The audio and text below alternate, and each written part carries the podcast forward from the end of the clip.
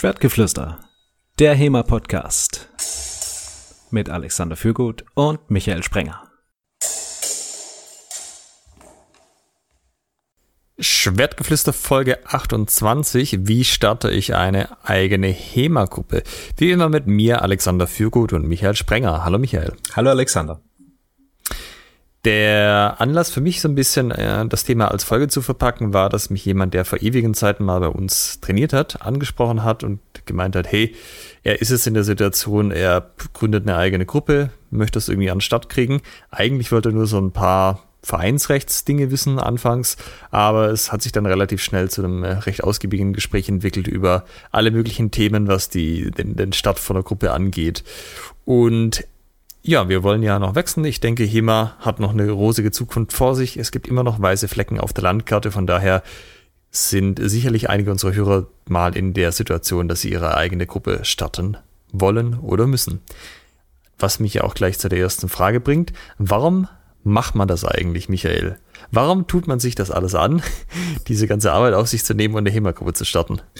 Es hat wahrscheinlich sehr viel damit zu tun, dass dieser Sport einen von vorne bis hinten begeistert und man mit so viel Enthusiasmus dabei ist, dass man unbedingt auch eine eigene HEMA-Gruppe haben möchte ähm, und sich auch nicht davon abschrecken lässt mit von dem, was da vielleicht hinten dran hängt.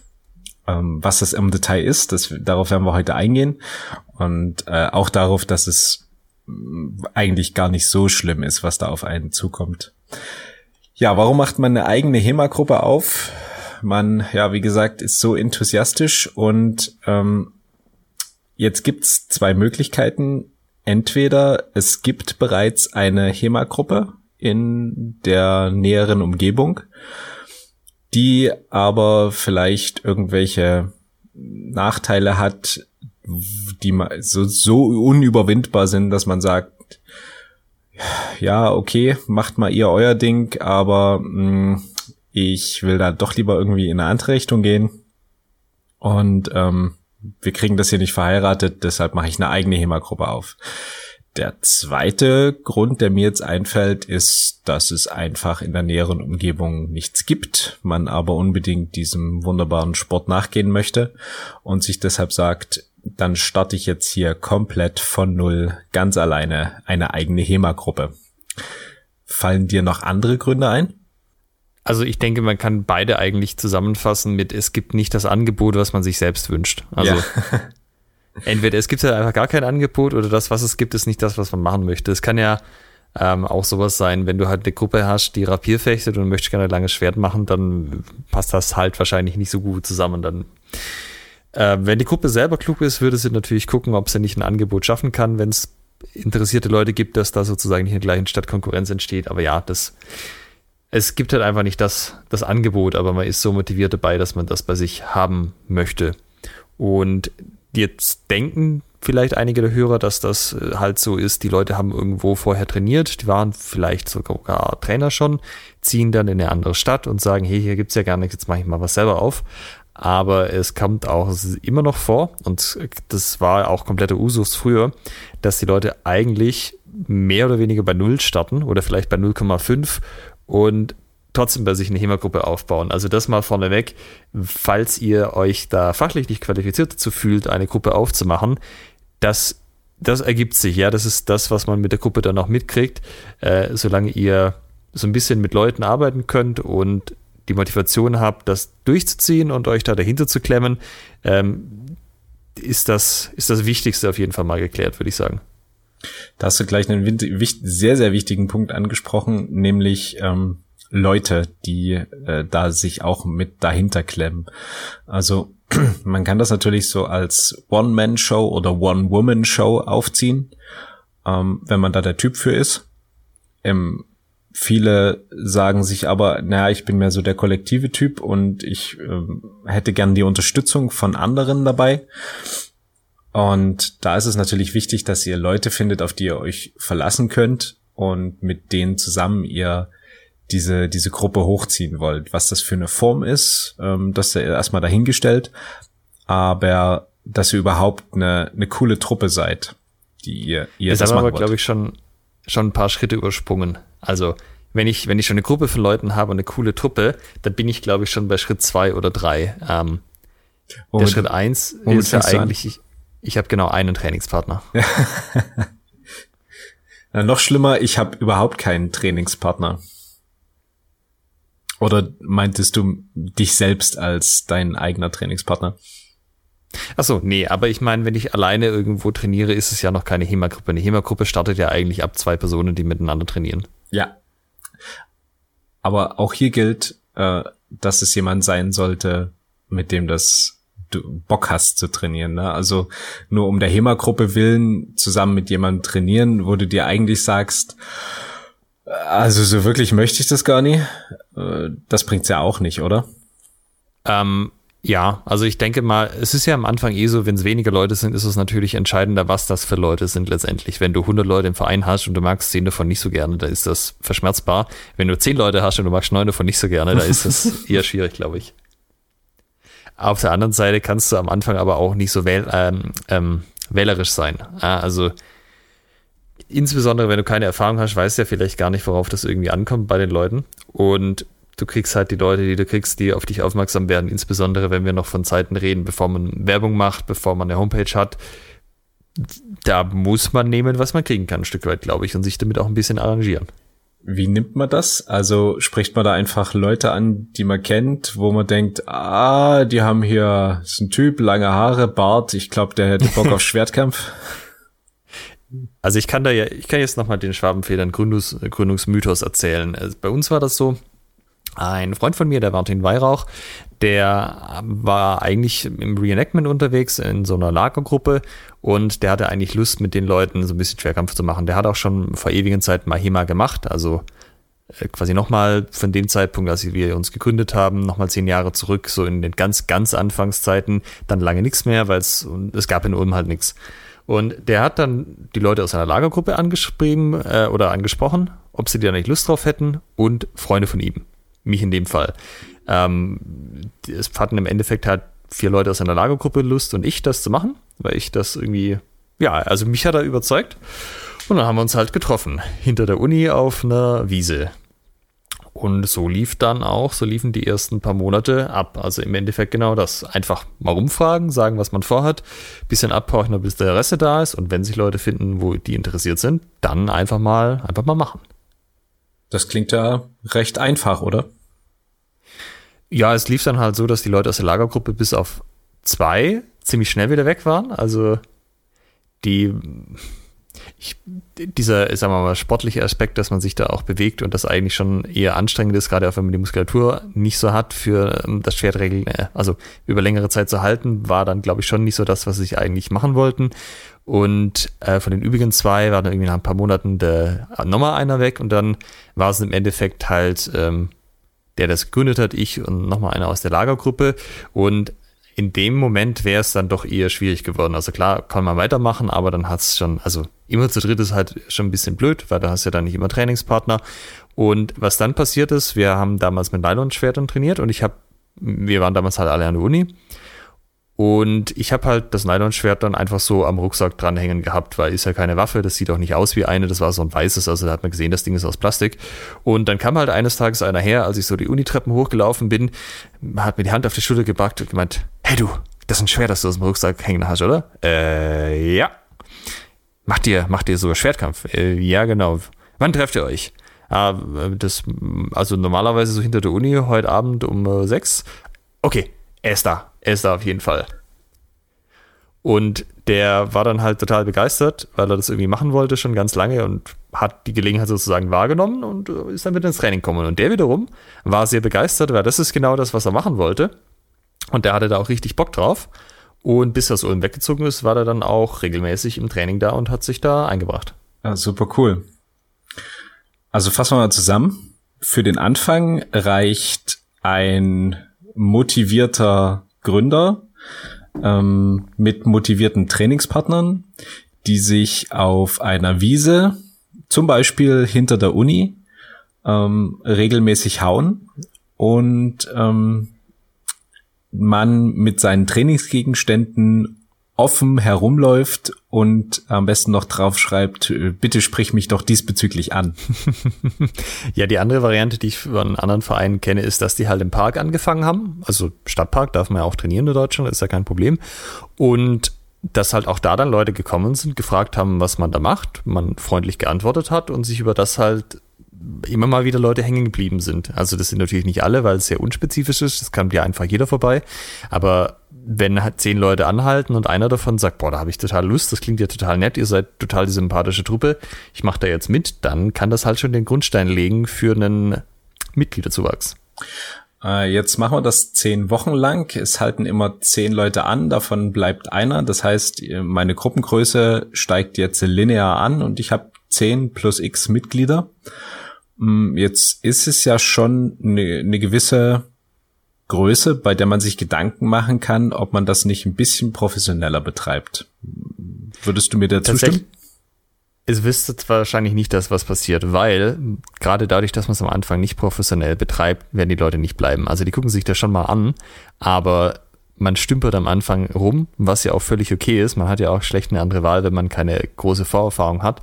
Aber wenn die Leute halt schon irgendwas anderes trainiert haben, was alles ein bisschen organisierter abläuft, was strukturierter abläuft, dann wird das viele Leute einfach abschrecken. Also man braucht quasi das, was man im Tech-Bereich Early Adopter nennt. Das heißt, Leute, denen ist es egal, dass es unprofessionell ist, die sind so geil drauf, das zu machen, dass sie das in Kauf nehmen, weil es ist ja nichts, wo, wo die irgendwie hilft, dass das alles so ein bisschen amateurhaft wirkt, sondern es schreckt eigentlich die Leute ab. Aber es gibt halt immer trotzdem Leute, die, die sich trotzdem so sehr dafür begeistern können, dass sie dann trotzdem da bleiben. Ja, also würdest du sagen, die Professionalisierung sollte dann schon recht zeitnah einsetzen, auch wenn man weniger als, keine Ahnung, zehn Mitglieder hat? Äh, kommt ein bisschen drauf an, was man machen will. Vielleicht sollte man darüber noch kurz reden. Also, mhm.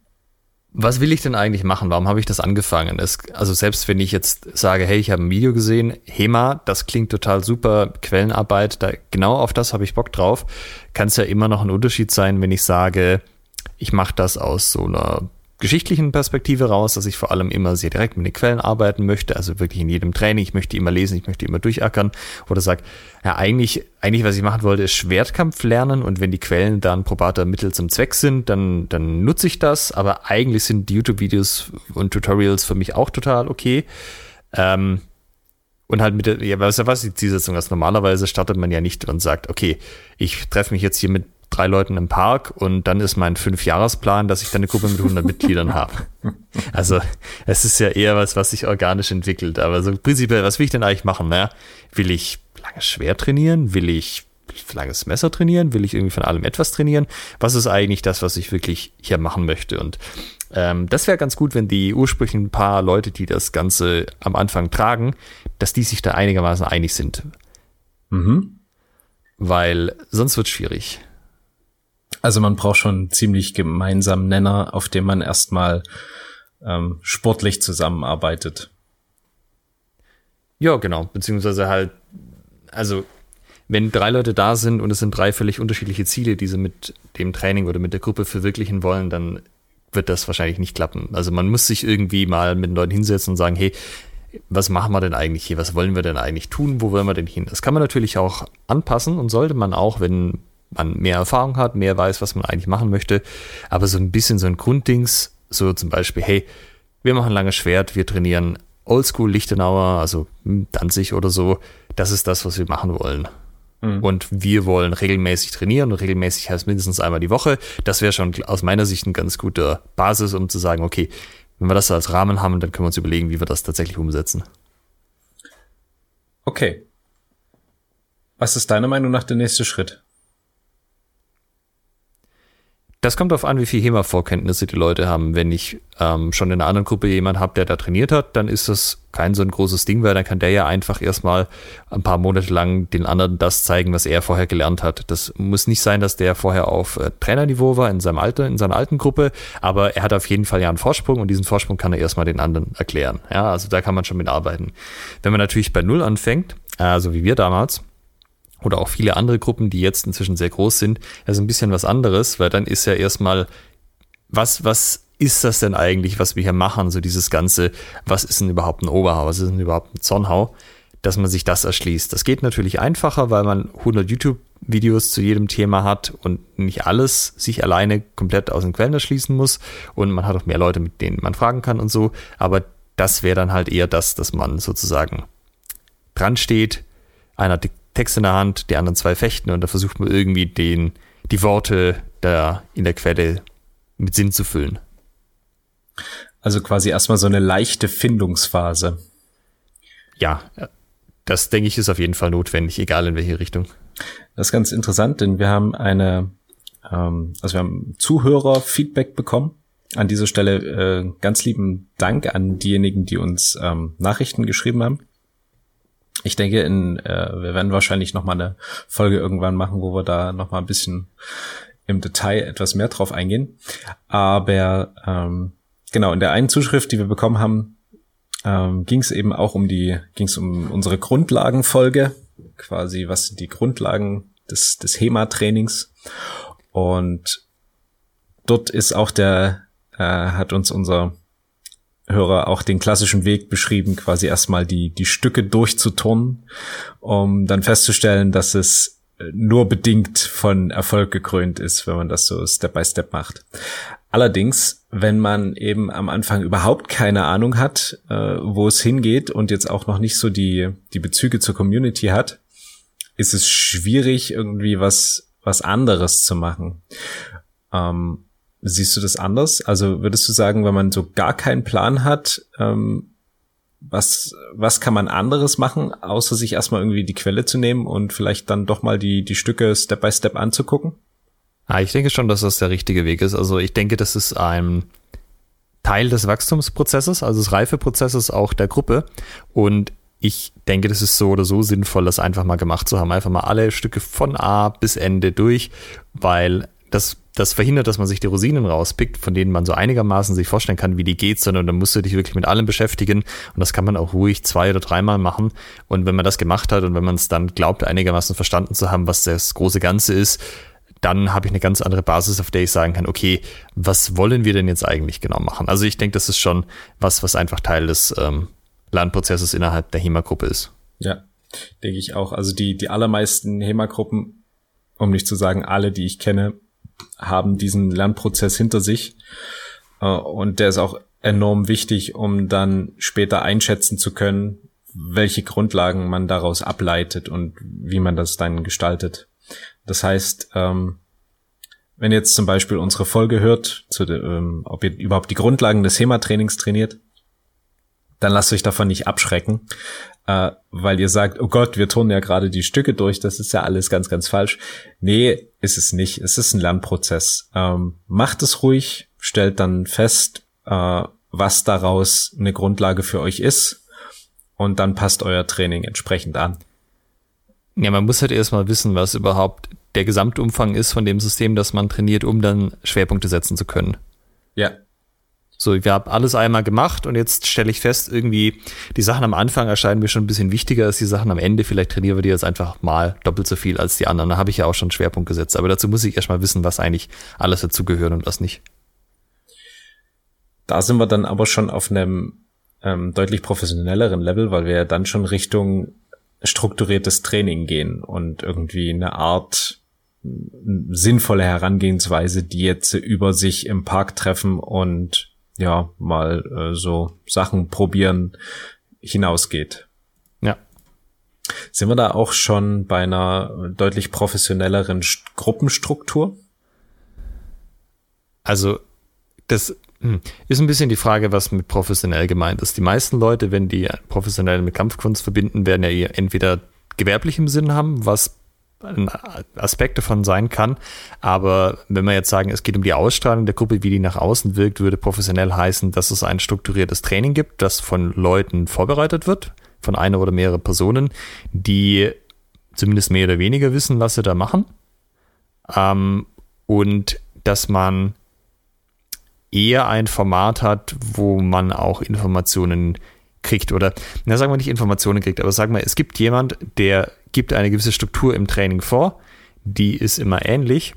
Das kann sein, dass das halt wirklich ein ähm, Frontalunterricht ist, dass halt jemand was beibringt, aber es kann auch irgendwie sein, dass es so ein auf so einer ähm, Coaching-Kooperationsebene abläuft, aber es gibt eine feste Struktur. Ja, es gibt einen festen Rahmen im Training.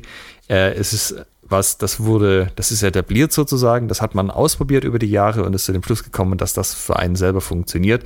Und innerhalb dieses Rahmens gibt es Mechanismen, die einem dabei unterstützen, HEMA zu lernen. So, das mal auf, auf abstrakter Ebene. Und das heißt, setzt natürlich voraus, dass, ja, dass man einfach weiß, mehr oder weniger, was man da macht. Nicht nur inhaltlich, was HEMA selber ausmacht, sondern halt auch aus Sicht des, äh, des Betreuenden, des Trainers, ja. Also wie baue ich überhaupt eine Trainingsstunde auf? Wie, wie, wie mache ich das? Wie rede ich mit Leuten? Wie interagiere ich mit der Gruppe und so? Das sind halt auch alles Lernprozesse, die brauchen auch Zeit. Da sind wir bei dem Punkt, wenn man, ein, wenn man dort ist, dass man eine, ähm, ich sag mal, eine gewisse Hierarchie hat, also dass jemand jemand anders etwas beibringt, dann hat man damit verbunden auch eine gewisse Verantwortung dann natürlich. Und dann empfiehlt es sich auch schon ähm, über eine bisschen ähm, gefestigtere Gruppenstruktur nachzudenken. Das heißt, dass man sich überlegt, ähm, dann mal einen Verein irgendwie draus zu machen oder wenn man ähm, was weiß ich, aus einem Verein heraus jetzt sagt, äh, ich will hier was anderes machen, ich ähm, mache eine, eine Neugründung, eine neue Gruppe auf, und es ist ja durchaus auch die Möglichkeit, ähm, ja, eine, eine gewerbliche Schule zu machen. Das kann man natürlich auch äh, machen, wenn man am Anfang ist, aber da empfiehlt sich vielleicht schon ein bisschen einen gewissen Background zu haben und zu wissen, was man da tut. Ähm, aber ich würde sagen, um der, äh, wie soll ich sagen, der rechtlichen Sicherheit wegen ist es dann schon, schon sinnvoll, dem Ganzen so ein gewisses Gerüst zu geben. Also das ist spätestens dann relevant, wenn man anfängt, Geld einzusammeln und man sollte relativ bald anfangen, Geld einzusammeln, weil man Leute, die mit Thema anfangen wollen, also die vorbeigekommen sind, zum Beispiel, weil ihr im Park trainiert habt, die haben keine Ausrüstung und die kriegen sie auch nicht innerhalb von einer Woche her. Also selbst wenn das auf Lager ist, bestellt ja keiner für 500 Euro Ausrüstung am ersten Tag oder auch nur für 200, sondern das, die Leute wollen das ja ein paar Mal ausprobieren, gucken, ob das was für sie ist. Das heißt, so oder so kommt dir in die Notwendigkeit, Leihausrüstung zu haben. Typischerweise ist das am Anfang der, der die Gruppe gründet. Der hat einfach anstatt einem Schwert sich zwei oder drei oder vier gekauft und verleiht die dann halt. Aber das ist natürlich auch nicht so sinnvoll, dass das halt, ähm, oder sagen wir mal nicht so dankbar, dass jemand das privat verleiht. Da wäre es halt irgendwie geschickt, man, weil wenn man das auf mehr Schultern verteilt, ist es einfacher, sich darum zu kümmern. Wenn ich fünf Leute habe und ich sammle von denen zehn Euro im Monat ein, dann kann ich mir relativ schnell so einen kleinen Stock an Leihausrüstung aufbauen. Und selbstverständlich auch, wenn man dann sagt, hey, irgendwie im Park trainieren, das war ganz lustig, als wir das im Frühling angefangen haben, jetzt geht's aufs Herbst und Winter zu. Eigentlich wäre eine Halle ganz toll.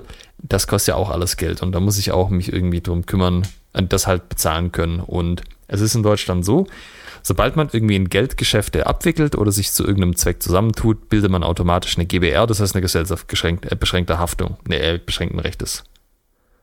Und das, äh, ist einfach ein Konstrukt, dass man quasi, egal was man für Geschäfte mit Leuten machen kann, halt irgendwie rechtlichen Rahmen dahinter hat. Aber das ist wahrscheinlich nicht das, was man tatsächlich haben möchte, wenn man eine HEMA-Gruppe macht. Was haben wir denn für Optionen für HEMA-Gruppen? Na, die erste ist im Endeffekt eben eine GBR, beziehungsweise eine Interessensgemeinschaft wird es üblicherweise genannt. Das heißt, wir haben nirgendwo irgendwas ausgefüllt und an irgendein Amt geschickt. Das heißt, es ist halt das, so wie die Gruppe sich geformt hat. Hat aber halt, ja, gewisse rechtliche Probleme, Schwierigkeiten, weil manchmal die ähm, Verhältnisse nicht klar geregelt sind. Und die üblichen zwei Varianten sind, entweder ich mache einen Verein auf oder werde Teil eines Vereins oder ich sage halt, ich gehe in die gewerbliche Richtung und behalte den, den Status gewerblich bei, dann gründe ich halt keinen Verein, sondern da kann GBR das äh, Mittel der Wahl sein oder halt, ähm, ich weiß nicht, gute Frage, was, was ist das übliche, die übliche Schulform? Eine Wahrscheinlich GM irgendeine Pers GmbH, denke ich, oder? Oder GGMBH? Hm, wahrscheinlich eher eine Personengesellschaft, oder? Wenn es okay. auf einen Gründer läuft. Ich recherchiere das mal kurz. Also ich weiß, dass ähm, da, also ich weiß von von Hemaisten, dass sie eine G, also eine gemeinnützige GmbH ähm, gründen wollten. ähm, weil man da eben auch noch so ein bisschen ein paar Vorteile hat, aber es trotzdem gewerblich als Schule betreiben kann. Ähm, dann natürlich okay. die Variante Verein. Hm? Äh, ich sehe jetzt nicht genau, welche, äh, welche rechtliche Struktur die äh, gewerblichen HEMA-Schulen haben, bei denen ich jetzt gerade bin. Ich habe allerdings nirgendwo GmbH gelesen und das würde in der Regel im Impressum stehen oder bei Kontakt. Also ich gehe stark davon aus, dass es keine GmbH sind. Aha, okay. Äh, da könnt ihr uns ja schreiben, also wenn ihr uns zuhört und ihr seid Betreiber einer Schule, einer gewerblichen, dann schreibt uns doch mal, was das für ein Konstrukt ist und vielleicht sogar, was ihr dafür tun musstet, um das jetzt so aufzubauen. Also welche ähm, rein formalen Dinge da zu tun sind. Also sagen wir so, die meisten werden wahrscheinlich einen Verein gründen, weil das ist relativ einfach. Es gibt nicht so super viele Anforderungen, aber man hat trotzdem eine Struktur. Und was in Deutschland natürlich wichtig ist, wenn man einen Verein hat, kann man bei der Stadt anfragen und wenn die Stadt Hallenkapazität zur Verfügung hat, müssen die einem das zur Verfügung stellen. Das ist natürlich nicht so, wenn ihr eine gewerbliche Organisationsform wählt. Dann sind die Preise auch nochmal ganz anders, die ihr für Hallen abdrücken müsst. Als äh, gemeinnütziger Verein ist das Ganze deutlich günstiger als, ähm, als gewerbliche Schule. Ähm, du hast vorhin auch angesprochen, man hat natürlich die Option, einen Verein zu gründen oder sich einem Verein anzuschließen, ähm, so wie ihr das gemacht habt. Äh, das ist natürlich auch eine, eine recht charmante Lösung, denn man kann die Strukturen nutzen, die schon vorhanden sind. Ähm, der Nachteil davon, man muss die Strukturen nutzen, die schon vorhanden sind. Aber wenn das was ist, was sich so ein bisschen mit dem ähm, verträgt, was ihr machen wollt, also zum Beispiel ein Fechtverein ist, dann ähm, macht ihr da ja quasi nur eine, eine Division auf und äh, könnt da recht, recht schnell die, äh, die Vorteile des Vereinslebens nutzen.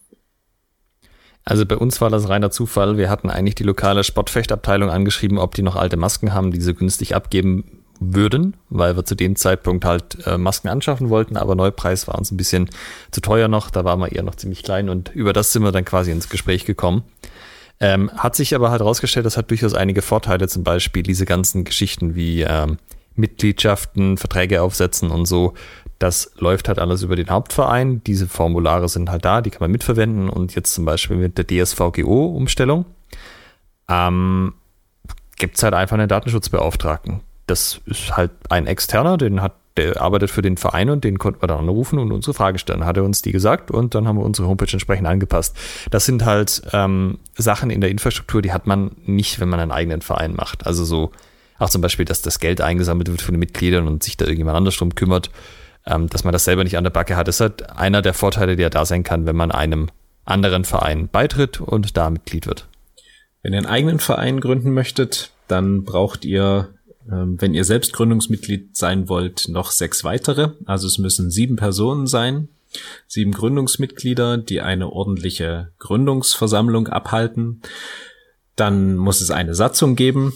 Da findet ihr im Internet bei diversen Vereinsberatungsstellen entsprechende Vorlagen oder ihr könnt auch mal die ähm, Satzungen der HEMA-Vereine in Deutschland angucken. Ähm, wenn ihr quasi so eine Vorlage nehmt, dann habt ihr das drin, was ihr wirklich braucht, was das Wichtigste ist. Wenn ihr euch die HEMA äh, oder die Vereinssatzungen der HEMA-Vereine anguckt, dann findet ihr da vielleicht noch so ein paar nette Add-ons, ähm, wo ihr sagt, ja, das könnte man gebrauchen. Aber äh, tendenziell ist meine Empfehlung, in so eine Satzung am Anfang nicht zu viel reinzupacken und dann nach ein paar Jahren zu gucken, ob man, was man wirklich braucht und ob man das irgendwie anpassen muss. Also im Wesentlichen steht da vor allem der Vereinszweck drin. Also was soll der Verein am Ende eigentlich tun? Also zum Beispiel äh, wäre es nicht so richtig vom Finanzamt rechtfertigbar, wenn man über die Vereinsmittel Modellautos kauft, wenn man eigentlich einen Schwertkampfverein hat. Ja. Und also das sollte man vielleicht noch bedenken, wenn man sich diese Gedanken macht, Richtung ähm, gewerblich oder nicht. Ein Verein ist halt eine grundsätzlich demokratische Organisation. Das heißt, selbst wenn ihr da jetzt mit Gründungsmitglied seid und ihr euch bei dem Gründungsversammlung als Vorstand wählen lasst, äh, es kann einfach sein bei der nächsten Mitgliedsversammlung, wenn eure Amtszeit abgelaufen ist, wird jemand anders zum Vorstand gewählt und dann kann der den Verein so gestalten, wie er das für richtig hält.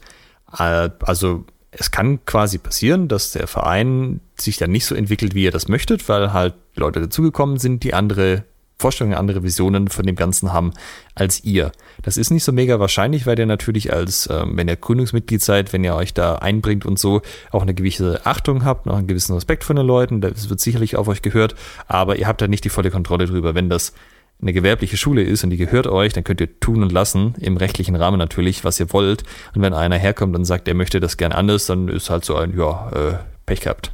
Ja, also mit einer gewerblichen Schule verkauft ihr ein Produkt und ob das jemand kaufen möchte oder nicht, ist immer noch ihm oder ihr überlassen.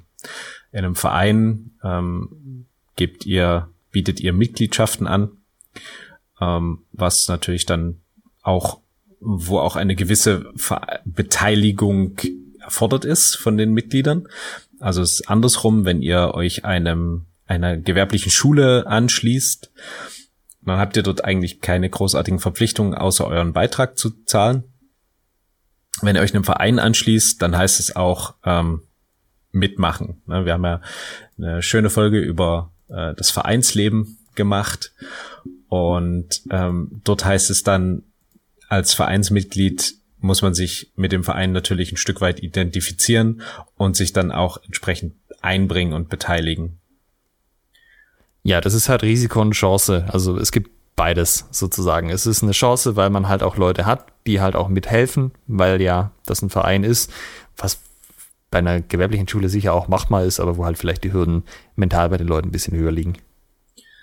Auf jeden Fall, wenn ihr einen Verein gründen möchtet, ihr findet unzählige ähm, gute Informationen von Vereinshilfen, auch ähm, was ähm, was den Schutz angeht, weiß ich äh, von der ARAG-Versicherung, die da ähm, auch auf ihrer Webseite entsprechende Sachen anbieten, entsprechende Rechtsschutzversicherungen, wenn ihr jetzt sozusagen Vorstand seid oder wie auch immer. Und die haben dort auch nochmal einen, einen Leitfaden, was da alles zu tun ist, was ihr beachten müsst. Also da findet ihr unzählige Informationen im Internet, die auch qualitativ ähm, sinnvoll sind. Ja. Und jetzt ist so ein bisschen die Frage, jetzt habe ich irgendwie einen, einen Trainingspartner, vielleicht auch mehr als einen, vielleicht haben, sind auch Leute schon auf uns aufmerksam geworden, weil wir irgendwo im Park trainieren und wir überlegen uns langsam, hey, ähm, wir könnten, also es kommen immer Leute dazu, wir könnten mal irgendwie eine Form annehmen, wie, eine, wie einen Verein. Damit man an den Punkt kommt, ist es natürlich relevant, dass das Ganze nicht schon vorher stirbt. Also, dass nicht die Leute einfach alle aufhören oder ja, halt, wenn man mit drei Leuten anfängt, dass dann zwei dann doch keine Zeit mehr haben und steht man alleine da. Und das ist am Anfang schon auch ein bisschen eine Durststrecke, insbesondere wenn man selber der Motivierte ist, der das Ganze treiben will, aber das Gefühl hat, man findet nicht Leute, die das genauso intensiv machen wollen wie man selbst oder vielleicht nur so alle zwei oder drei Wochen mal einmal kommen wollen und zum Training. Ähm, das führt dann zu Sachen wie irgendwelchen WhatsApp-Absprachen, so hey, macht ihr heute Training, ja oder nein, ah, treffen wir uns, ah, hm, das Wetter ist vielleicht nicht so toll. Und das ist ein bisschen so eine Durstphase, die muss man überwinden. Und was da ganz wichtig ist, ist Konsistenz. Also insbesondere, wenn dann Leute auf euch aufmerksam werden, die nicht Teil der ursprünglichen Gründergruppe sind, haben die gewisse Erwartungen. Und eine von den Erwartungen ist, dass das Training regelmäßig stattfindet und dass man sich da irgendwie darauf einstellen kann.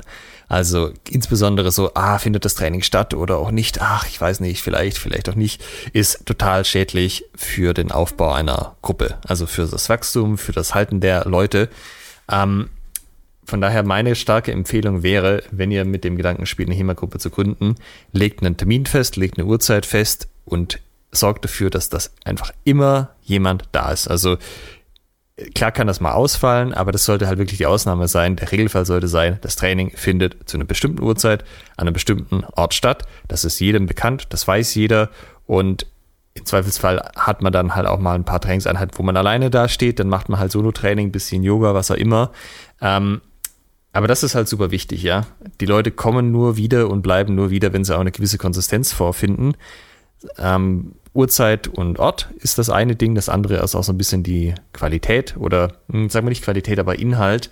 Das heißt, wenn die kommen, dass sie so ungefähr wissen, was er erwartet. Zum Beispiel eben, wir trainieren langes Schwert. Wenn ihr halt so, vor allem ohne Vorankündigung, jede Woche eine andere Waffe trainiert und dann kommen die Leute und dachten, ah, cool, heute Schwert und dann macht er durch.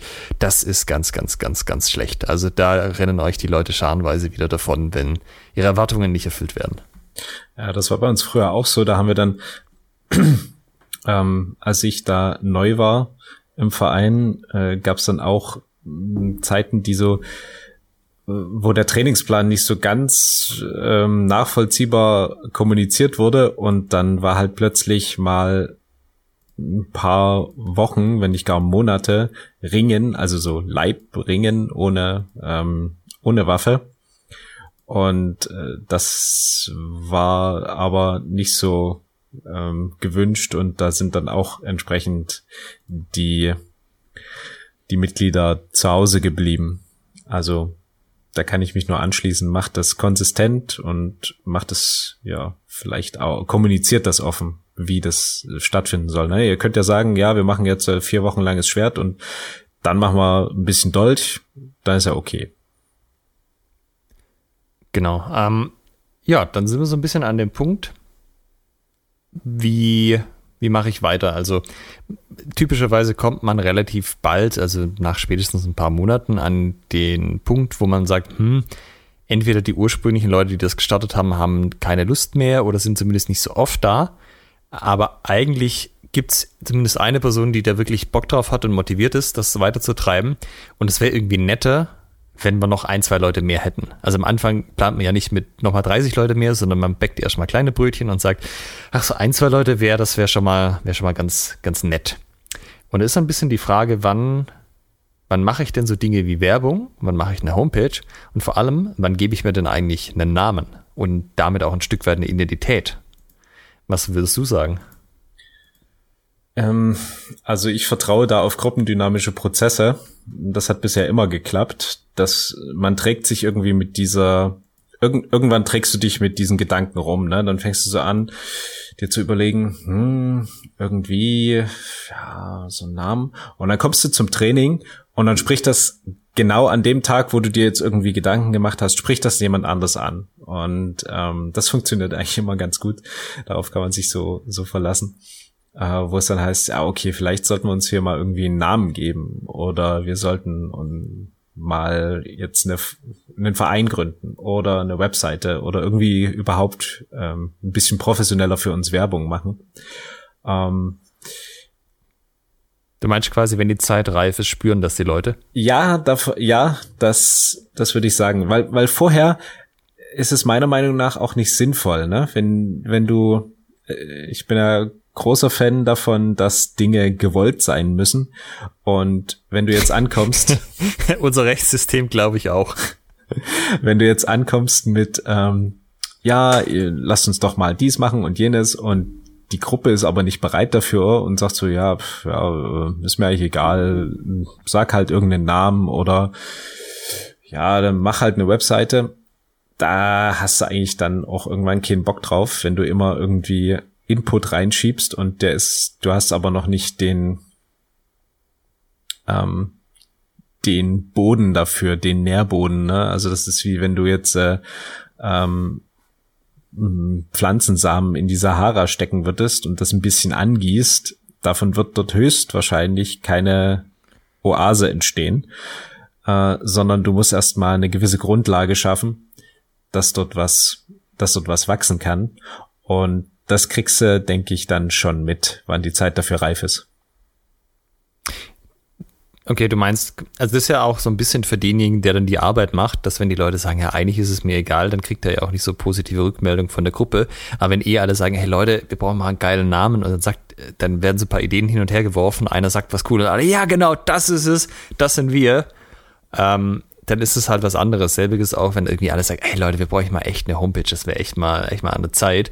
Und dann erklärt sich da jemand bereit für und macht das, dass die anderen sagen, boah, das ist richtig cool geworden. Ich habe da voll Bock drauf, anstatt dass halt irgendwie jeder das ignoriert, oder? So ja, auf jeden Fall.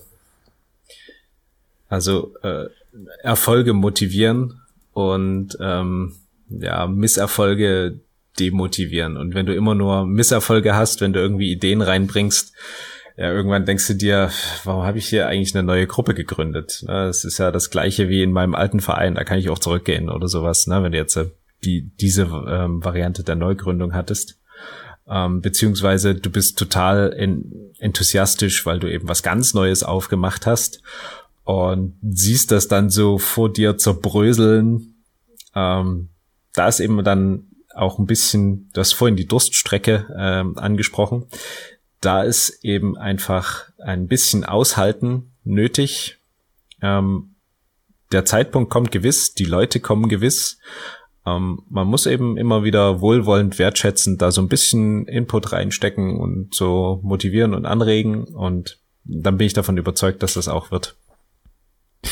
Wobei ich mir da nicht sicher wäre. Also die Leute kommen nicht von alleine. Das ist nicht irgendwie aus meiner Sicht gesetzt, dass das passiert. Ähm, ich würde eher damit rechnen, dass der oder die Motivierten in der brandneuen Gruppe ähm, sich da Wissen aneignen müssen werden. Also so kommen keine Leute rein. Woran, woran kann das denn liegen? Wie mache ich zum Beispiel Werbung? Ja, hat man letzte Woche ja den Podcast dazu. Und wenn das einfach keiner macht und so drauf denken, das wird schon alles werden, da kann man, also da kann die Durststrecke, sag mal, unnötig lang werden. Hm, das meinte ich auch nicht. Also okay. ich, du kannst es natürlich ansprechen, ne? Also wenn du, wenn du der Meinung bist, äh, es könnte mal hier irgendwie, dann kannst du es ja mal thematisieren. Aber äh, wenn sich da, wenn sich da jetzt gar nichts findet ähm, an, an äh, Humanmaterial, was da mitmacht, ist die Zeit eigentlich noch nicht so reif, oder? Hm, ich wollte eigentlich auf das raus, dass wenn, dass die oder Motivierten in der Gruppe äh, sich durchaus darauf einstellen können, dass sie dann auch diejenigen sind, die diese Informationen besorgen. Also es gibt schon Leute, die tragen das mit und die helfen auch, wenn man ihnen sagt, hey, ich könnte deine Hilfe gebrauchen und man ist dann spezifisch und sagt so und so. Ähm, aber es gibt viele Leute, die haben nicht so den Impuls oder den Drang zu sagen, yo, ich habe ich merke diesen Mangel und jetzt setze ich mich daran, recherchiere, wie man den behebt und wie man das Problem löst. Aber, ähm, da braucht man ein paar Leute, die, die dir wirklich auch die Initiative für zeigen und dann zum Beispiel unsere Podcast-Folgen anhören. Und das ist aber nicht für jeden was. Aber wenn du sagst, hey, ich habe äh, in der Podcast-Folge über die Werbung gehört, Posterwerbung wäre total geil. Du bist doch, äh, hast du schon mal irgendwie so ein bisschen Zeugs könntest du ein Poster machen? Da, ja, ja, klar, klar. Aber dass die Leute halt selber auf die Idee kommen, dann zu sagen, hey, wir könnten noch mal ein Poster machen. Ah ja. Hm. Das ist nicht automatisch so, würde ich sagen. Ja, also du musst dann sozusagen auch so ein bisschen die Potenziale deiner Mitstreiter erkennen und ähm, wenn du der Typ dafür bist, halt Aufgaben verteilen. Es zeigt sich ja. immer wieder, Menschen wollen geführt werden, äh, ob ihnen das bewusst ist und ob sie das mögen oder nicht. Aber im Allgemeinen sind sie darüber recht glücklich, wenn man ihnen sagt, ähm, hast du Lust hier das zu machen? Ne, dann hm, könnte so und so aussehen. Da fühlen sie sich auch äh, wertgeschätzt und, und wahrgenommen und dann sind sie da eigentlich immer, immer mit dabei. Ja, genau. Also so ein bisschen, wenn du jetzt zum Beispiel dir vorstellst, du machst einen Kuchenverkauf, wenn du jetzt zu einem hingehst und sagst, du bist jetzt am Kuchenbuffet, dann wird der sagen, ja, ich habe keinen Bock, Kuchen zu verkaufen, verkauft euren scheiß Kuchen doch alleine. Aber wenn du halt hingehst und sagst, hey, so und so schaut's aus, wir bräuchten ein bisschen Kohle, Kuchenverkauf wäre eine gute Sache. Kuchen verkaufen ist nicht schwer, ihr müsst im Grunde nur die drei Sachen machen. Können sich das jemand von euch vorstellen? Dann kann es sein, dass der genau gleiche die Hand hebt und sagt, jo, das würde ich machen. Ja. Also auch so ein bisschen dieses, was ich am Anfang meinte, mit Menschen umgehen. Da muss man auch ein bisschen das Feingefühl finden, wie man das, wie man das anstellt mit den Leuten, die man dann hat. Der Ton macht die Keramik. ja, sehr schön. Ähm, was mir vorhin noch eingefallen ist, äh, wenn ihr euch entschließt, einen Verein zu gründen, dann kommt ihr nicht drum herum, ein Vereinskonto ähm, zu ähm, zu eröffnen. Und äh, da ist so ein bisschen Fingerspitzengefühl gefragt, dass ihr guckt, ähm, was gibt es da für Regularien, wer darf jetzt alles auf dieses Konto zugreifen, wer darf es vor allem ähm, im Notfall auch wieder schließen. Und ähm, ich kann empfehlen, von der deutschen Skatbank gibt es ein Vereinskonto. Das ist für also für gemeinnützige Vereine, für eingetragene Vereine ist das kostenlos. Und äh, die haben auch ziemlich, ziemlich coole Bedingungen. Das ist alles recht geschmeidig handelbar via Online-Banking, etc. Ähm, das noch als Empfehlung hinterher. Aber wir sollten vielleicht noch kurz den Grund sagen, warum man, warum das mit Geld problematisch ist, äh, warum man eine Rechtsform braucht. Ähm, Im Endeffekt geht es darum, dass es klar ist, wenn Geld eingesammelt wird, wenn Käufe getätigt werden, gehört das dann der Gruppe, was da gemacht wurde, oder gehört das einer Einzelperson? Und das ist nicht so ideal, das zu mischen. Das kann natürlich zu Streitigkeiten führen wenn man irgendwie von ausgeht, man hat jetzt was für den Verein gekauft und dann sagt aber einer, nee, da habe ich 50 Euro dazugelegt, das ist jetzt meins. Und der geht dann aus der Gruppe und will das mitnehmen, das wäre ganz schön blöd. Aber halt auch, ähm, also ich meine, das Finanzamt wird euch nicht äh, bloß weil ihr irgendwie mal Zehner im Park eingesammelt habt, auf die Finger hauen. Aber das kann schon eher früher als spät ein Problem auch werden. Und das beugt halt sehr stark Streitigkeiten vor, wenn das ganz klar geregelt ist und sagt, hey, wir sammeln ja Geld ein, das geht auf ein eigenes Konto. Wir haben Dinge von diesem Geld auf dem eigenen Konto gekauft, die gehören ganz klar der Gruppe, dem Verein, der Schule, was auch immer. Äh, da begebt ihr euch nicht in problematische Bereiche.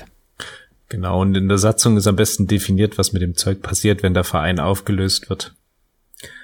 Ähm, da habt ihr das auch gleich am Anfang abgehakt. Und ähm, es ist nicht als offener To-Do-Punkt im Hinterkopf. Ähm, denn sowas ist ähm, unterbewusst immer unglaublich belastend, wenn ihr irgendwas habt, was nicht ganz sauber geklärt ist. Ähm, man denkt, ob man das will oder nicht. Und ja, es kommt ein bisschen auf die Persönlichkeit noch an, aber manche mehr, manche weniger. Aber im Allgemeinen denkt man dann immer irgendwie so ein bisschen daran, hat es im Hinterkopf und es beschäftigt einen und äh, man kann vielleicht äh, schlecht schlafen und weiß gar nicht so warum.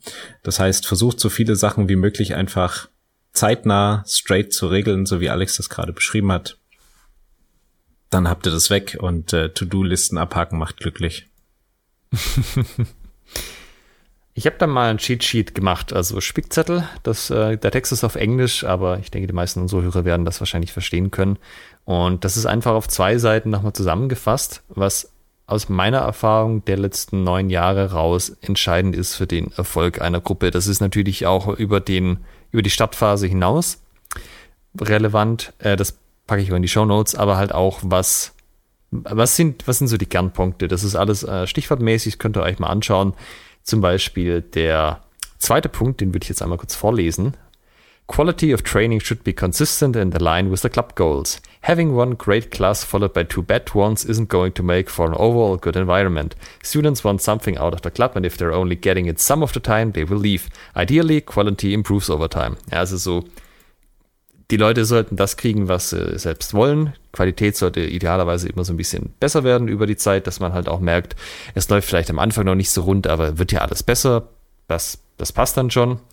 Ähm, ja, und dass man halt einfach eine gute Umgebung abbildet für Schüler, für Mitfechter, was auch immer das genau dann im eigenen Verein heißt. Wir hatten ja auch ganz am Anfang mal, ich glaube, ich Folge zwei oder drei, die verschiedenen Ziele, die man als Verein auch verfolgen kann, könnte auch, oder als Gruppe, könnte auch da nochmal reinhören, was das denn so sein kann. Verlinken wir auch nochmal in den Show Notes. Auf jeden Fall. Ähm, wir haben, wir haben vorhin das so ein bisschen angesprochen, wie nenne ich meine Gruppe? Wie seid ihr auf Schwabenfedern gekommen? Ähm, in Ulm gibt's ein Maskottchen und zwar den Ulmer Spatzen. Das hat mit dem Ulmer Münster zu tun, was, wie Hörer dieses Podcasts ja wissen, der größte Kirchturm der Welt ist.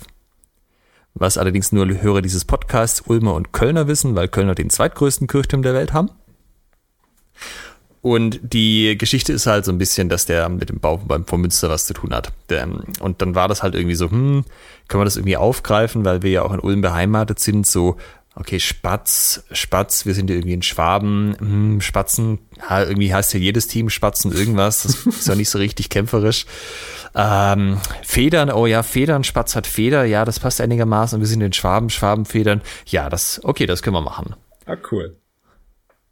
Das ist allerdings tatsächlich kein idealer Vereinsname, ähm, weil eigentlich gibt er keinen Ausschluss drüber, was wir genau machen. Also der Name alleine sagt halt nichts darüber aus, dass wir HEMA oder äh, Schwertkampf machen. Da ist natürlich sowas wie ähm, das Schwertspiel Dresden bisschen netter, weil das hat halt Schwert im Namen. Ich meine, Schwertspiel könnte ich mir vorstellen, wissen die meisten auch nichts mit anzufangen an sich, aber es ist halt schon, ja, so das, das Keyword ist quasi drin. Schwert ist dabei. Ja. Oder Schwertfechten, Nordhessen ist vielleicht noch ein besseres Beispiel. Ja, Schwertfechten, das ist halt noch irgendwie ein bisschen prägnanter von dem, was eigentlich passiert. Ja, ähm, die haben natürlich auch das Problem, wenn sie aus Nordhessen mal raus expandieren wollten, wäre es mit dem Namen schwierig. Das war uns auch so. Wir könnten halt in Schwaben äh, Ableger aufmachen und vielleicht noch in Berlin. Aber davon abgesehen wäre es dann schon ein bisschen schwierig mit Schwabenfedern. Das auch bei, äh, ich glaube, bei gewerblichen Schulen ein bisschen wichtiger als bei Vereinen. Also dass Vereine jetzt so krass ähm, über die ganze Welt expandieren.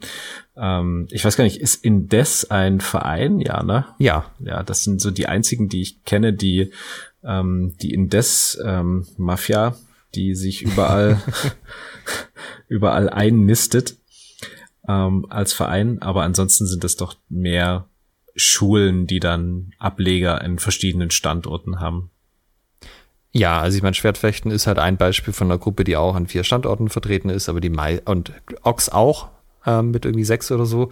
Aber das ist halt meistens, dass jemand vom Hauptstandort weggezogen ist, dann gesagt hat, hier gibt's nichts, ich mache meine eigene Gruppe auf und das halt unter dem alten Banner weitergeführt hat. Das hat natürlich auch ein paar Vorteile, weil man zum Beispiel so Sachen wie Logo entwerfen, Homepage aufsetzen, muss man dann nicht selber machen. Und da ist ja auch nicht jeder so Film drin, also rein in den Fähigkeiten, das physikalisch zu tun, wo es dann halt einfacher sein kann. Ich nutze das einfach, was schon da ist. Ja, und es ist natürlich eine mega Publicity für die neue Gruppe. Also wenn jetzt zum Beispiel von Ox oder Schwertfechten Nordhessen oder Indes ähm, ein Ableger seid, dann müsst ihr euch um den Werbeaspekt nur gering Sorgen machen, weil euer Mutterverein dann ja wahrscheinlich einen Facebook-Post machen wird und sagen wird, hier, guckt mal, dort und dort in der Region gibt's jetzt einen neuen Ableger von uns. Ähm, und ihr habt halt Ansprechpartner innerhalb des Vereins. Ihr habt typischerweise ja Leute, die das schon länger machen, sowohl die Organisation als auch das Training. Und theoretisch könnte man die auch so einfach fragen. Aber es ist halt nochmal was anderes, wenn das wirklich ein Ableger von der eigenen Gruppe ist. Dann nimmt man sich, glaube ich, auch nochmal ein bisschen mehr Zeit, mit den Leuten zu reden und zu sagen, hey, guck mal, das und das, das könnt ihr so und so machen. Jetzt haben wir genügend Leute zusammen, jetzt haben wir auch irgendwie eine Struktur, sei es Verein oder sei es äh, gewerbliche Schule, wir haben einen Namen, äh, wir haben vielleicht auch schon ein bisschen Werbung gemacht, ähm, auf dem Klo über dem Pissoir zum Beispiel, soll unglaublich erfolgreich sein. Ähm, Leihausrüstung ist auch so geklärt, denn wir haben irgendwie ein Vereinskonto und davon haben wir so Zeug gekauft und die Gruppe wächst und gedeiht und ab wann sagt man, okay, wir brauchen eine eigene Homepage und brauchen wir überhaupt eine eigene Homepage oder reicht nicht einfach irgendeine Facebook-Präsenz? Also ich würde prinzipiell immer dazu raten, eine eigene Homepage zu haben, auch wenn man in den sozialen Netzwerken wie Facebook noch eigene Seiten hat. Das ist überhaupt nicht mehr schwierig, ähm, mit WordPress so eine Seite aufzusetzen. Das kriegt man auch als Nicht-Informatiker hin. Und man wird über Google gefunden, man hat volle Kontrolle drüber und kann da halt auch den Inhalt so gestalten, wie man das möchte. Also das würde ich prinzipiell immer empfehlen. Und das würde ich dann machen, wenn man an den Punkt kommt und sagt, es wäre cool, wenn wir noch mehr Leute hätten. Ähm, das müssen keine zehn Leute sein. Es reicht schon, wenn man sagt, irgendwie noch zwei, drei Leute wären ganz nett. Weil es strahlt halt mindestens mal, also zumindest wenn die Homepage einigermaßen okay aussieht, Professionalität aus. So, selbst wenn das die coolste Gruppe aller Zeiten ist und die haben keine Homepage, keine Facebook-Seite, kein gar nichts und ähm, die, die, mir sagt das jemand, guck mal, da gibt es eine Gruppe, wäre ich schon echt skeptisch, ob die irgendwie sinnvolle Dinge machen. Weil das ist halt so das Erste, was man heutzutage macht. Man guckt auf die Homepage und lässt sich da einen Eindruck von, von geben. Äh, wenn man natürlich sagt, wir wollen auf keinen Fall neue Leute, wir, wir haben schon mehr als genug, dann braucht er das nicht, aber ich denke, das ist eher selten der Fall, weil es ein bisschen Schwund ist immer, es sind immer Leute, die wegziehen, im Studium aufhören, Kinder kriegen und dann nicht mehr kommen oder nicht mehr so regelmäßig. Das heißt, eigentlich will man immer so einen leichten Nachfluss an neuen Mitgliedern haben. Mhm. Ähm, Thema Hallenzeit hatten wir kurz angeschnitten. Ähm, du hattest ja erwähnt, man kann bei der, wenn man jetzt zum Beispiel einen Verein gegründet hat, bei der Stadt nachfragen und wenn die freie Kapazitäten haben, dann sind die da verpflichtet, euch was zu geben. Das kann am Anfang ähm, nicht so, so optimal sein. Also ähm, Hallen, die frei sind, ähm, gibt es meistens einen Grund, dass sie frei sind, zum Beispiel zu unmöglichen Zeiten oder an unmöglichen Orten. Ähm, aber es ist zumindest erstmal ein Einstieg und besser als nichts meiner Meinung nach, besonders so für die Winterzeit oder ja, wenn es regnet oder so, das ist halt auf Dauer im Park suboptimal. Auch wenn ihr sagt, ihr wollt so ein bisschen euch professionalisieren, ihr wollt auch mal irgendwie an Wettbewerben teilnehmen. Wettbewerbe werden im Allgemeinen in der Halle gefochten. Ähm, da sollte man vorher schon mal irgendwie in der Halle trainiert haben. Also es ist schon zu empfehlen, auch wenn die Halle am Anfang vielleicht nicht optimal ist. Ja, vor allem hat man in den Fußen der Tür diese ganze Hallenvergabe.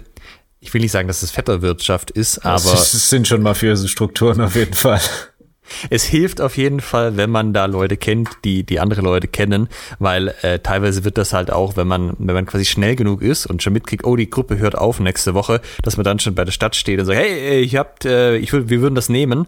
Äh, das kann halt schon helfen, als wenn man sozusagen einfach auf der Warteliste steht und dann äh, vielleicht mal was mitkriegt oder vielleicht auch nicht. Oder teilweise ist es auch so, je nachdem wie gut die Stadt organisiert ist, kann das sein, die kriegen das gar nicht mit, dass Hallenzeiten frei werden. Ähm, weil Gruppen, die Hallenzeit wollen, das, die stehen am Anfang natürlich auf der Matte, aber wenn die Gruppe sich jetzt auflöst ähm, und das findet einfach nicht mehr statt, dann kann es schon mal sein, dass da vergessen wird, der Stadt Bescheid zu geben, dass die Halle wieder frei ist. Und das kann halt auch sein, dass das merkt ja keiner. Und wenn man aber halt eh schon in den Hallen ist und da Kontakte hat und vielleicht auch mal sagen kann, hey, guckt euch doch mal um, ähm, bei den Hallen hier in dem Hallenkomplex zum Beispiel zu den Uhrzeiten, ob da immer jemand drin ist, kann man halt auch da feststellen, oh, da ist gar niemand drin, dann gezielt nochmal bei einer Stadt nachfragen und vielleicht auch so an Hallenzeit kommen. Bedenkt auch, die Hallen direkt werden nicht von Institutionen, sondern die werden von einer Person vergeben. Äh, natürlich im Namen der Institution, aber es ist immer noch ein Mensch. Und ähm, Menschen ticken grob alle ein bisschen gleich.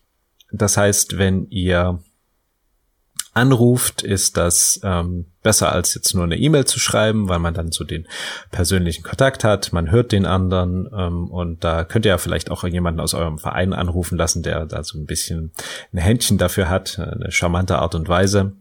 Und wenn ihr die Möglichkeit habt, irgendwie, wenn es da ähm, Sprechzeiten gibt, persönlich mal vorbeizugehen und euch vorzustellen und zu sagen, hier dies und jenes, ähm, brauchen irgendwie eine Hallenzeit. Und da spielt dann noch ein bisschen rein, der Vorteil und Nachteil von Menschen zugleich ist, dass sie nicht nach rationalen Gesichtspunkten, sondern nach Emotionen entscheiden. Das heißt, wenn ihr sagt, ah, wir haben jetzt das neu gemacht und ähm, ja, wir brauchen hier irgendwie ein bisschen Hilfe, wir sind dann noch so ein bisschen, ähm, wissen gar nicht wie und was und da ähm, sollte es eigentlich, wenn ihr jetzt nicht auf irgendwelche eiskalte, abgebrühte Psychopathen-Sachbearbeiter trefft, ähm, äh, hat da jeder so ein bisschen Verständnis und hat auch das Bedürfnis zu helfen. Also nicht im Sinne von, ihr sollt das schamlos ausnutzen, aber der persönliche Kontakt ist immer noch mal gewinnbringender für die Sache, als ähm, bloß eine E-Mail zu schreiben, ey, Stadt, habt ihr Hallen, Dazu sollte man auch ein bisschen im Voraus planen. Das ist natürlich schwierig, wenn man am Anfang nicht so den mittelfristigen Plan hat. Aber sagen wir mal, euer erstes Training war im April, dann nach so nach zwei, drei Monaten merkt ihr, hey, das könnte was werden. Jemand hat Bock, das wirklich weiterzutreiben dann kann man aber schon so ein bisschen vorausdenken und denken, was machen wir denn eigentlich im Winter? Weil je nach Größe der Stadt und je nachdem, wie ausgebucht die Hallen sind, kann man da halt auch mal irgendwie ein halbes Jahr Wartezeit haben. Und dann ist es, und die, die Wartezeit geht dann los, wenn ihr ein Verein seid und bei der Stadt angefragt habt, ganz offiziell als Verein nach einer Hallenzeit. Und wenn ihr das halt äh, im November anfangt, dass ihr, weil ihr da gerne eine Halle hättet, wird das wahrscheinlich nicht klappen. Also das wäre eher geschickter, relativ schnell den Verein zu gründen, relativ schnell bei der Stadt die Anfrage zu senden und dann zu gucken und äh, Daumen zu drücken, dass das bis zum Winter was wird. Auf jeden Fall. Wenn ihr gerade eine neue HEMA-Gruppe gründet oder gerade gegründet habt, dann schickt uns auch gerne wieder an post.schwertgeflüster.de ähm, eure Erfahrungen, wie ist es abgelaufen? Ähm, vielleicht, wenn ihr das jetzt in ein paar, paar Wochen gemacht habt, ähm, wie, wie hat euch vielleicht dieser Podcast geholfen? Was hätten wir unbedingt noch erwähnen sollten? Was sollten wir für unsere Hörer noch ähm, an Informationen hinterher schieben vielleicht? Ich packe noch verschiedene Sachen in die Show Notes und zwar dieses ganze Thema, wie starte ich eine HEMA-Gruppe, ist natürlich was, was schon zig Leute vor einem gemacht haben. Und da findet man auch einiges an Material dazu. Also zum Beispiel Gavinzo und Keith Thorell haben auf ihren Blogs jeweils Posts zu.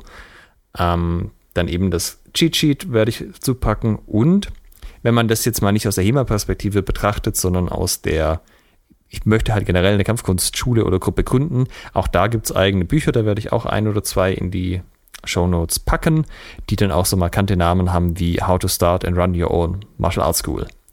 Das braucht man nicht alles, vor allem nicht, wenn man es nicht gewerblich macht, aber da sind halt auch so ganz grundlegende Sachen drin, wie was gibt es denn für Wachstumsstrategien, wie kann ich mit Werbung äh, loslegen und so weiter. Das hilft einem sehr stark, da alle, alle möglichen Anfängerfehler zu vermeiden, wenn man da einfach mal ein oder zwei Bücher zu dem Thema als Ganzes gelesen hat, auch wenn man da hinterher nicht den ganzen Inhalt braucht. Und das Beste zum Schluss, ihr könnt euch natürlich auch immer an Deutschlands besten Dachverband äh, wenden, den DDHF wenn ihr Fragen zum Thema ähm, Gruppengründung, Vereinsgründung, so eine Geschichten habt, worauf muss ich achten, ähm, schreibt an den DDHF. Ähm, ihr werdet auf jeden Fall in irgendeiner Art und Weise eine Antwort bekommen. Oder zumindest eine Empfehlung, an wen ihr euch wenden könnt oder wo ihr nachschauen könnt.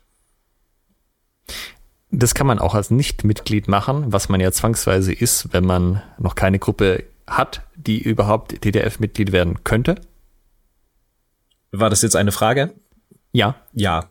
Also äh, natürlich äh, ist er DDHF primär seinen ähm, Mitgliedern verpflichtet, aber natürlich auch generell dem historischen Fechten in Deutschland. Das heißt, auch wenn ihr nicht Mitglieder seid, hat der DDHF ein Interesse, dass ihr da erfolgreich eure Gruppe startet und dann natürlich, sobald das reif ist, in den DDHF eintretet.